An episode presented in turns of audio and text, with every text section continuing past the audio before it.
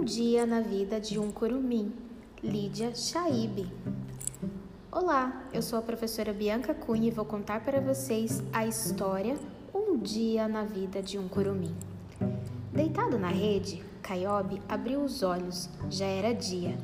Guacira, sua mãe, grávida, acabara de chegar do banho que havia tomado no rio e preparava a comida. Assim que Caiobe se levantou, seu pai Tangará desarmou a rede para levá-la à pescaria. Caiobe comeu caju e peixe com farinha e tomou mingau junto ao pai. Perto deles, na grande oca Tupinambá, todos da aldeia faziam suas refeições. Guacira saiu com as outras mulheres para cultivar mandioca e milho e colher algodão. As mulheres mais velhas ficaram em casa para ralar mandioca e milho e fazer farinha. Caiobe começou a fazer um maracá, furou uma cabaça e pôs pedrinhas dentro dela. Fincou um pedaço de galho na casca para tapá-la. Depois enfeitou seu maracá com penas coloridas de aves. Tangará pegou arco, flecha, lança, rede e farinha e chamou o filho junto com os outros homens e meninos da aldeia, saíram para pescar e caçar. No caminho, davam muitas risadas. Perto da praia, penduraram as redes nos troncos das árvores mais fortes. Um grupo ficaria na floresta para caçar e outro iria pescar. Caiobe, Tangará e mais 60 homens e meninos foram até as canoas que haviam deixado escondidas numa moita. Remando juntos, todos venciam as ondas agitadas. Eles apanhavam os peixes com as lanças, pescaram vermelhos bonitos e muitas outras espécies. Golfinhos nadavam ao redor das canoas. De repente, uma onda grande atingiu as embarcações e elas acabaram virando. Nadando com rapidez, os índios tentavam recuperar as canoas e alguns peixes. Caiobe viu que seu amigo Ubirajara tinha batido a cabeça e estava um pouco tonto, sem conseguir nadar.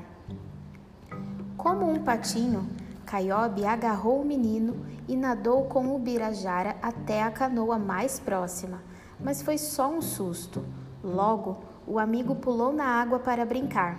Nessa manhã, os índios não pegaram muitos peixes, mas ninguém se aborreceu. Eles voltaram para a praia navegando e guardaram as canoas na moita. Os caçadores estavam contentes. Eles haviam pegado muitas araras, tucanos, papagaios e outras aves de lindas plumagens, que serviram para fazer enfeites, e caçaram também um grande tatu para comer.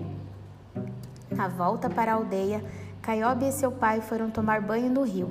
Tangará já havia saído da água quando viu um jacaré ameaçar o filho.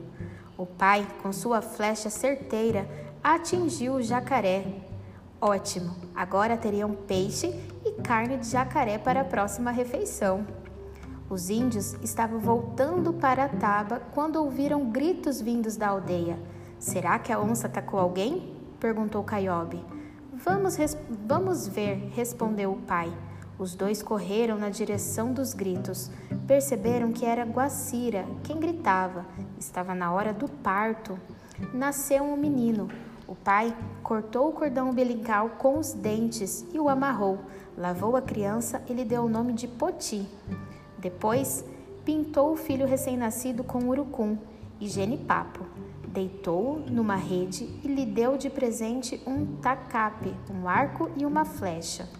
As mulheres foram cuidar de Guacira, que depois descansou na rede.